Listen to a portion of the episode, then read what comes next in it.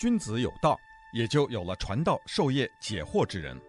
欢迎收听星期一到星期五《授之有道》节目，听王寿之教授为你解读天下事。欢迎大家来到《授之有道》这个节目。今天呢，我还是想另外呢开一个头，因为今年是二零二一年的一月十一号啊，大家。在礼拜一，那么开始呢，又要听一个礼拜的这个每天下午的我的这个节目。那么这个节目呢，我已经给大家做了，我想有一年多了吧，接近两年吧，我大概觉得有一年多。那么在以前的节目里面也是散散的谈，我也很感谢我有这么一个有这么一个时间和空间和大家经常讲一些我关心的一些事情。那么这些事情里面以文化的事情比较多。不过跟大家抱歉的说呢，就是因为我的工作呢也还是非常的忙。那么在非常忙乱的工作里面呢，我有时候讲节目呢，也就是凑合。所谓凑合，那就是说找一点东西来讲啊，比方讲中华美食啊，讲这些东西，那也就是给大家娱乐娱乐。那么这个时间其实是很宝贵的，大家每天要花这么一差不多一个钟头的时间去听，我呢也要花一个时间的。一个钟头的时间去讲，那么讲出来呢，如果就是毫无意义的事情，那个事情当然大家听了快乐一下，或者大家听了不快乐一下，也就过去了。对于我来说呢，这段时间呢，就是消费掉了。那么所以呢，最近就是一直在想，我这个时间怎么能够利用得更好一点？就讲的东西呢，对自己对大家都是有用的，那不光是好听的，也是有用的。所以呢，我就开始想，是不是把我自己的经历来讲一讲啊？当然，这个念头，呃，有很多人会嘲笑说，你算什么人呢？你要讲你的回忆录，那算算个算个什么？你又不是大人物啊。呃，我呢也一直是这么想，所以呢，我并没有想把自己的这一段这个七十多年的在中国、在美国的这个经历啊，和大家啊、去讲过。可能在我节目的里面呢，有些零零碎碎的时间，有时候讲到自己下乡当农民，有些时候讲到自己做设计员，有些时候讲到自己在美国的讲坛上讲课，呃，但是从来没有完整的讲过。呃，但是我觉得自己所经历这个时代呢，还是很值得讲，因为我在这个。中国大陆呢，算是最早的把这个现代工业设计的历史，呃，写成书，并且呢讲给大家听的。呃，如果大家现在有孩子还在考研究生的话，大家都知道，现在要考这个设计专业的研究生啊，就考硕士生，他的很多大学指定的参考教材就是我的那本《世界现代设计史》啊，这个大家。都应该知道，上网一查，知道那本书都已经印刷过三四十版啊，一总的印量都超过五十万份，那就是一本书能够差不多一百万字的书能够印五十多次、五十多版，我觉得这还是个记录。所以呢，虽然我自己并不觉得有什么了不起，但是走到很多地方呢，都知道我啊，这大特别是在学生里面，那么这个感觉呢，呃。最近呢，是很多人有两次跟我，我有两个经历啊，就是大家说你是影响大的，一个就是中国很有名的一个呃当代艺术家徐冰啊，徐冰我好像两年前碰见他，他呢是他的工作室在七九八，我呢在中央美术学院和他有一个见面啊，我忘了谈什么，他呢过来见我，他就说。呃，王先生，你你的影响力是很大的。我今天从这个七九八那边就走回来，这个中央美术学院这边打个车，一起同行的有七个人。这七个人里面大概有五个人都说你是影响非常大的。那么他说那个比例之高啊，是很高的。我我觉得这个可能偶然吧，因为美术学院的人大概都知道。那么我这个过去的礼拜五，也就是好像是九号吧。我在上海自己的大学里面，这个呃参加的上海美学会啊，就是研究美学的，就是书画字画呀，就是这个美学。那么美学会呢，想要筹办一个新的一个学会，那么就借了我们学校的会议室，那么我也参加了那个会。这个会上大概有十个人、九个人来参加吧，好像这个其中有有来自同济大学的人文学院的啊，有这个我忘记了，好像有交通大学的，有这个复旦大学的，有上海的商学院，有上海的理工大学，这样的大概有。很多学校，这些人年龄都不同，比较早的应该是九十年代就在研究生毕业，比较晚的可能是零零年以后研究生毕业。现在呢，都是在大学里面副教授或者正教授啊，都是一些学者。那么结果呢，在我们座谈的时候，所有的人都说，呃，都是读过我的书，年轻的、年纪大的都读过，并且有些人呢，把我的录音啊、视频啊都看过。这个比例让我觉得就很特别，因为原来是美术学院的人都知道，你现在是差不多所有的这些大学的人啊，跟人文学科有关的、跟设计有关的也都知道，我就知道这个影响力呢还是比较大的。那么在所有这些见面里面，大家都说你的经历那么丰富，你从一九八十年代初期就开始在中国大陆这个推动了。这个现代设计史的这个活动，就让大家知道，这个西方在一八五零年以后到当代，它的设计经历过一些什么变化，那就是直接的推动了这个设计教育和设计的思想的传播。那您的这个经历的事情，你所见过的人、见过的事很多很多，你能不能把它写下来呢？这个建议啊，事实上，呃，非常长的时间都有人这样建议，不是说我就是这两天才有人建议，就一直有人。啊、我呢，事实上没有把这个事情太当回事儿。我觉得，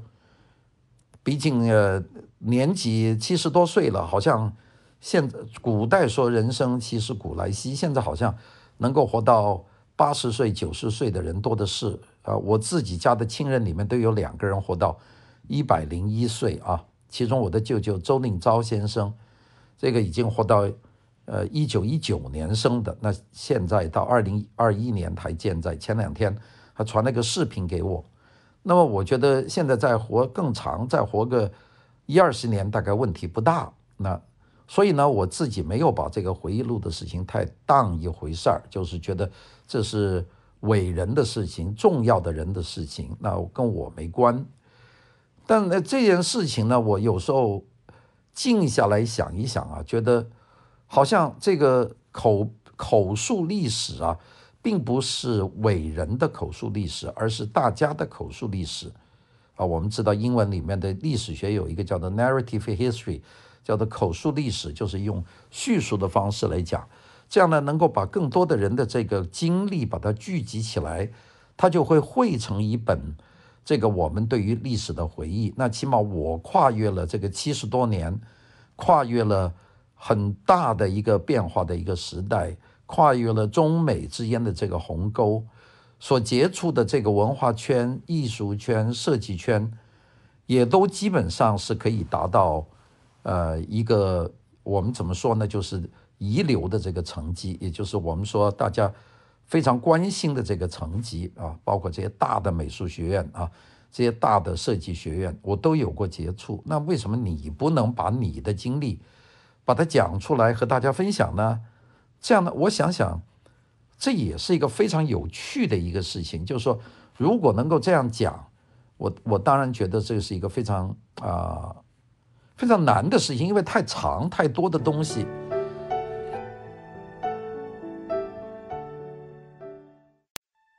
君子有道，也就有了传道授业解惑之人。欢迎收听《授之有道》节目，听王寿之教授为你解读天下事。我呢，这个近啊、这几年以来啊，我其实大概十年以来，我都每天把我要做的工作呢做一个简单的日记啊。这个日记呢，基本上就写在这个我的。这个 minute 上面就是这个朋友圈，大概或者写在自己的这个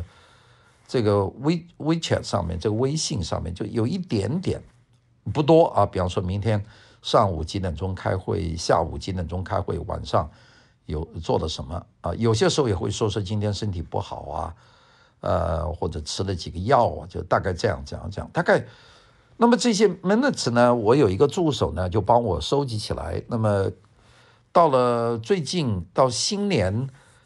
的时候，他就把我的这个今年一年就二零二零年的 minutes 呢，就传给我。我看了一下，因为二零二零年的确是个变化很大。有很多很多的经历，我看了一下，挺挺觉得，哎呀，我我自己还有多少呢？我就去问了我的这个助手说，你的手头还有我多少这个日记呢？他说，啊，二零一六年的一月份算起，那以前的都没有留。哎呀，我觉得也挺可惜的，因为以前的事情也很多。那我就说你把都传给我吧，啊，他就传给我了。那么，所以我这几天晚上从二零一六年一月一号一直看到现在。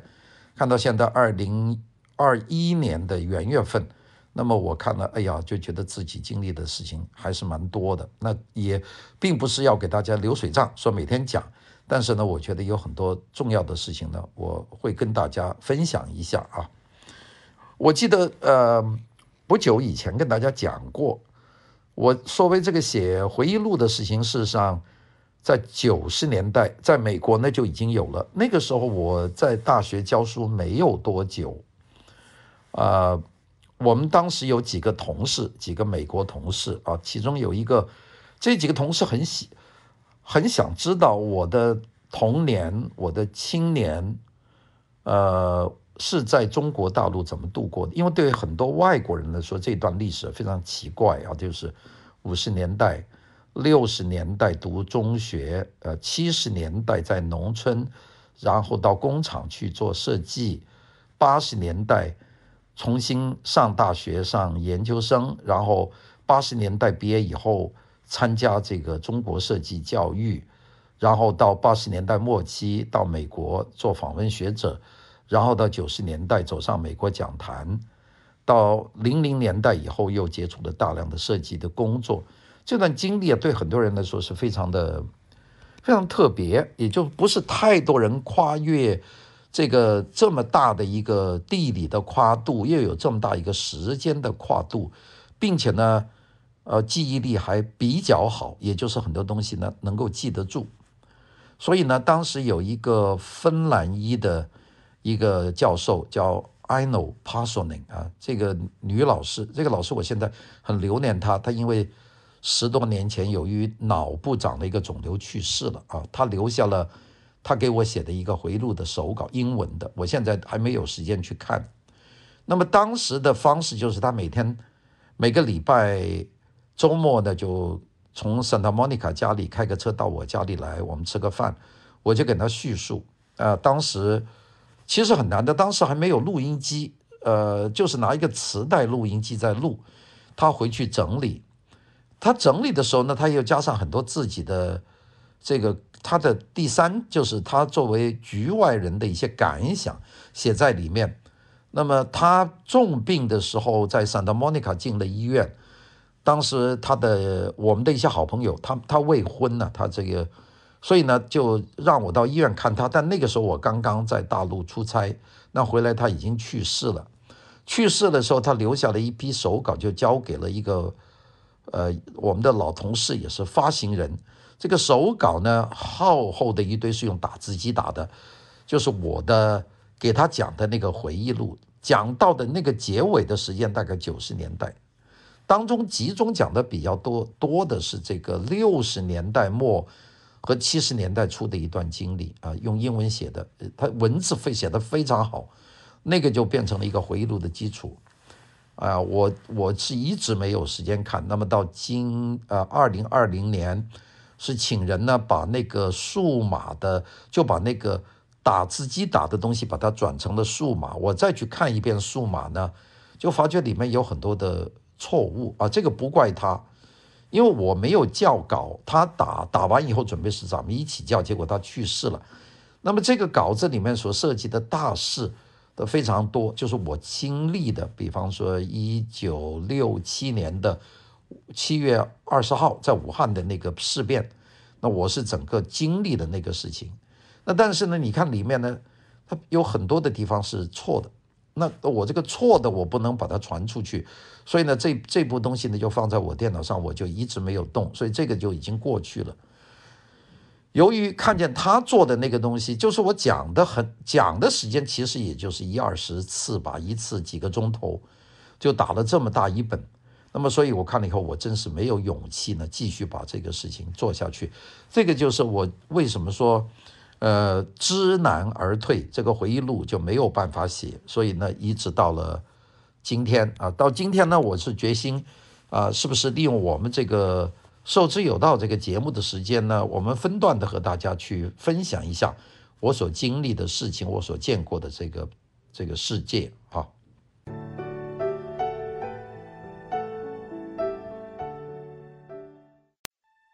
君子有道，也就有了传道授业解惑之人。欢迎收听《受之有道》节目，听王寿之教授为你解读天下事。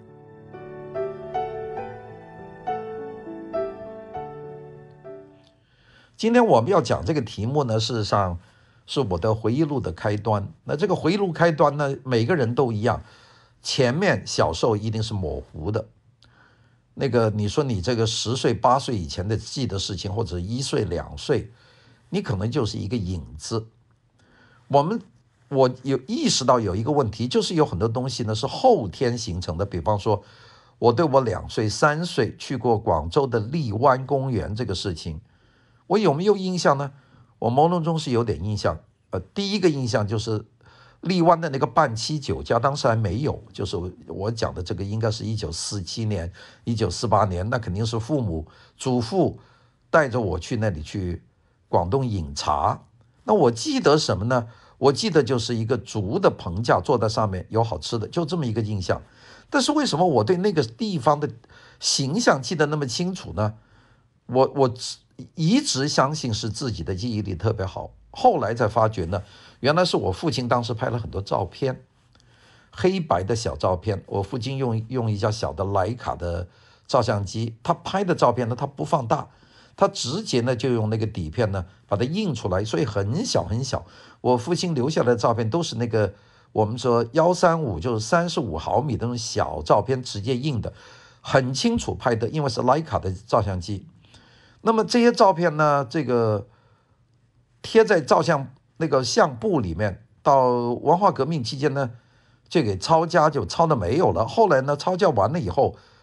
又还了回来。还了回来的时候，原来是按年代顺序贴在照片照相簿里面，有几个相簿。还回来以后呢，就全部撕下来了，就是变成一张张零碎的。所以我呢，就把那些照片看了一遍，现在还放在一个大信封里面。那个里面的照片有些泛黄了，但是呢，我大概能够从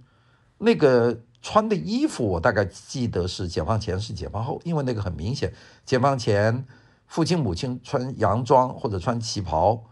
解放以后呢穿干部服，这个很明显。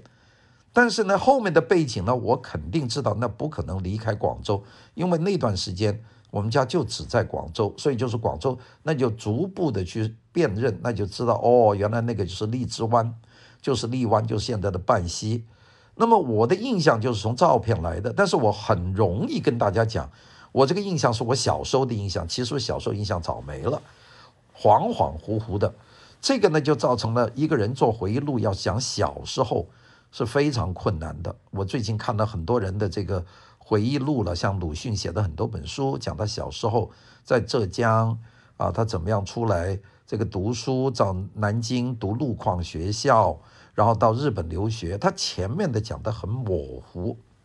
那个是很正常的。所以呢，我如果说大家你想讲回忆录，就从头讲起，从你出生讲起，我估计很多是牵强附会，就讲不了啊。所以呢，很多人的日记就变成。很重要的，那么日记这件事，我呢，呃，断断续续做过，我我，但是这个日记绝对是没有办法完整的。我最近啊，看见有有好几篇文章，呃，还有些采访是讲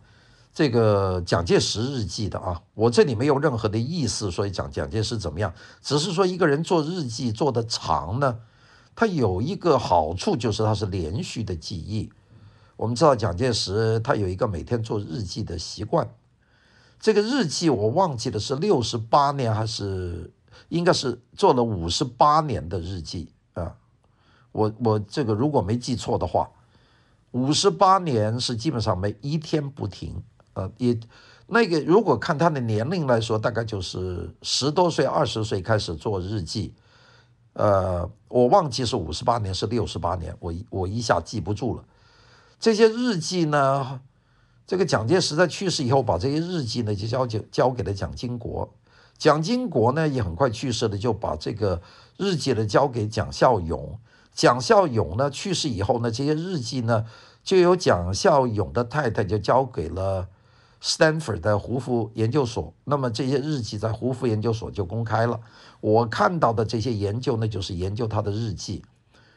我这个里面没有任何和他攀比的意思，只是说一个人如果做了五十八年的日记，那么这个历史的这个画面就很清楚，就是一页一页的。所以现在据说有。上千的学者去胡佛研究所看过这个蒋介石的日记，其中大概大部分是中国大陆的这个研究民国历史的学者，这个人数很多。那么作为我来说，我没有办法，我既无没有这个毅力，也没有这个恒心去每天做日记，所以呢，我的日记呢是一个零碎的。我现在手头有一本我的日记，这本日记应该是一九七。我想想是七四年左右，七五七六，大概有两三年的日记，有一本，那本日记呢，是做到我还没有考上研究生我就停了，我不知道我为什么停，后来就从此就没有决心再写过了。所以呢，现在要讲再给大家讲这个过去的经历，呃，的确困难。所以呢，我今天开始要跟大家讲回忆录呢，我得有一个解释，我就不能够从头讲起。因为一个人没有办法从头讲起，那大家说你的这个段落准准备怎么分呢？我最近看了一本这个上海的一个很重要的一个女作家叫王安忆啊，王安忆呢，她出了一本书，译林出版社出的，叫做这个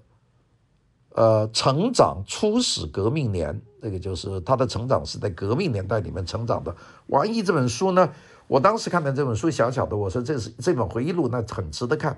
我就找把他这本书呢，赶快买回来了。王安忆这本书，我不认得王安忆这个人啊，据说陈丹青他们跟他很熟，我我不知道。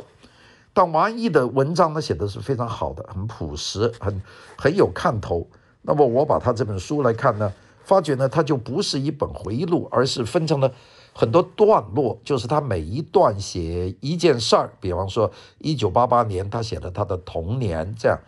就一一篇篇的把它合起来，就把它合成了一个回忆录。那我觉得那个写法也是很好的。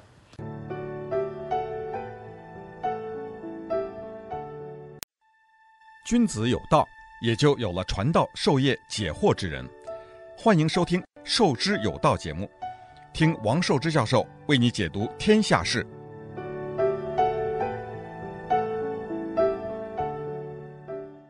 那我呢，现在有了这么一个很奢侈的一个平台，就是每天和大家可以讲，而大家也愿意听，那我就觉得，哎，我不如呢就在这里把我能够记得住的事情，在这里呢就和大家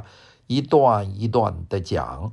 那这个这个就比较好办了，因为如果哪段漏了，你下一天或者隔几隔半个月，你可以跟大家补上。那么在做做编辑的时候呢，你就可以把这一段呢就把它补上去，这一段呢就这样。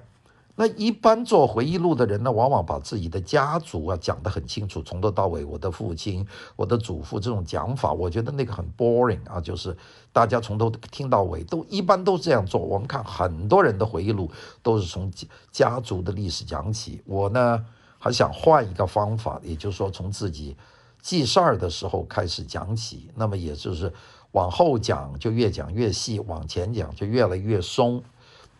还有另外一点，就是这个回忆录，你要保证这个回忆录能够谁都能够听见，你呢就千千万不要在里面有太多的政治敏感的议题，啊，这个我大家清楚。你不管在任何一个地方写回忆录，如果你在某个政治议题上你谈得太深的话，你这本回忆录呢，就最后就出不来。所以呢，我觉得我讲呢，讲我自己，我就不去讲那么多，除非不得已的要讲一些时代的背景，我会讲到一点的以话以后以外，我努力的还是讲一个人和一个时代他们的认识的关系，这样呢，就避免了这个东西变成一个泛政治的一个文本。我想到这里呢，大概就是这么多。那么大家。如果听到这里有兴趣的话呢，我下面就跟大家讲讲这个计划了。那一个人的一生呢，呃，总是有几个大阶段，可能有些人也没有阶段。我觉得有些人就是，呃，我我有一有些同学就是读书啊，然后呃下乡啊，当当农民，然后回来工厂，然后就工作到退休。很简单的，我好几个同学一九。七零年、七一年，从这个在农村当农民，招到工厂啊，好像是什么汽车配件厂还是什么东西，进去工厂以后就一直做的。你想，我们那个时候回到工厂，二十来岁，一直做到六十岁退休，十年以前吧，十多年以前，退休以后就在家养老，就每天打太极拳呐、女同学就跳这个。跳这个跳舞啊，晚上大家聊天呢，你跟他们聊呢，那个阶段性不清楚。最大的阶段性就是那个，呃，一九六六年到一九七零年啊，大概就有四年。这个呃，因为文革嘛，这个读书就断了，然后就到上山下乡。然后呢，由于他的家庭背景比较好，所以七零年、七一年开始复工，就开始招工，他们就招进工厂，那么就一直干到退休。对于他们来说呢，就阶段性的就不是太清楚。我估计很多人都是这样，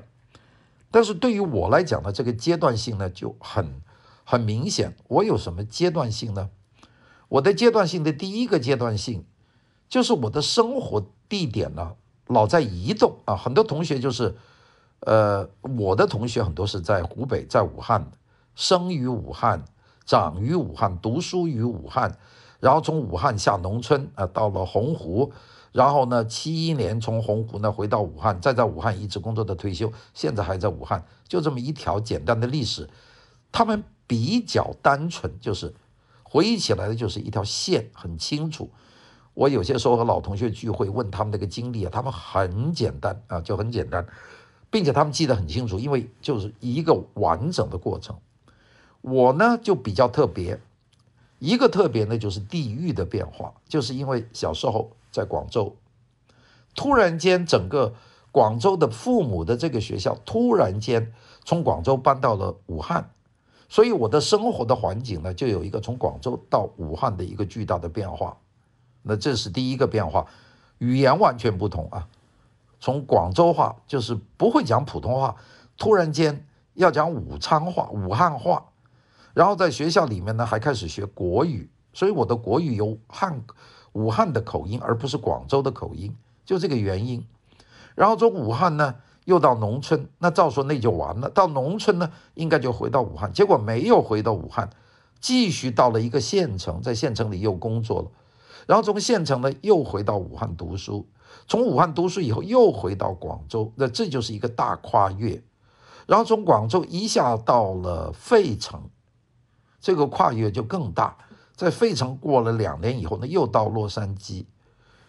这个来来去去，这个这个跨越就地理的跨越，对我来说就非常大。呃，这个且不说当中还有很多很多各个不同的地方，就是要应对很多不同的地理的环境，那包括城市啊，像我的这个从洛杉矶。工作到退休的时候，又到汕头啊，在汕头又生活了几年，现在一下子又到上海，又在上海生活，所以那个地理的跨度啊，非常的巨大，这是我自己的第一个的变化。但第二个变化呢，就是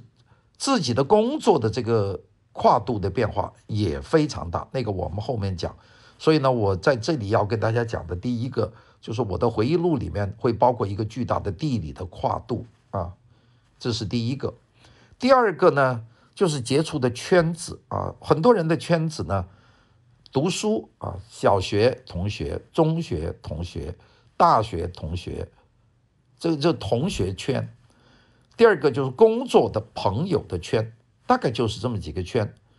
这个圈呢比较容易，我很多的同学呢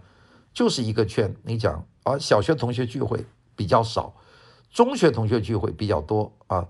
中学的是最多的。到大学同学聚会，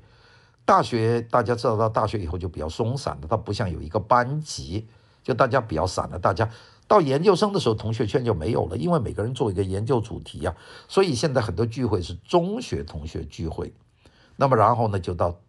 工作单位，工作单位就是同事，这个同事呢就变成一个固定的圈。然后呢，你再离开了这个工作的单位，你退休了，大概就这么几个圈，这个变化不多。我的这个圈层的变化呢，就非常的多。首先是因为我是大院里面的。长大的一个大院就非常的丰富啊！我们讲很多人就讲大院文化，那些在大院长大的，不管是这个呃军队的大院、大学的大院、机关的大院，这一个大院五湖四海的人在一起，这首先这个圈子就很大。而我呢，经历了几个大院，这又更复杂，就是经历过这个呃广东的华南文艺学院的这个大院，又到。武昌的中南英专、中南美专这个大院，又到过这个武汉大学这个大院，然后又去过这个广州美院的大院。这个这个大院的变化对我来说就是一个圈一个圈一个圈的变化，所以这个人呢，整个的这个认识的圈层呢就比较辽阔啊，比较宽广。好了，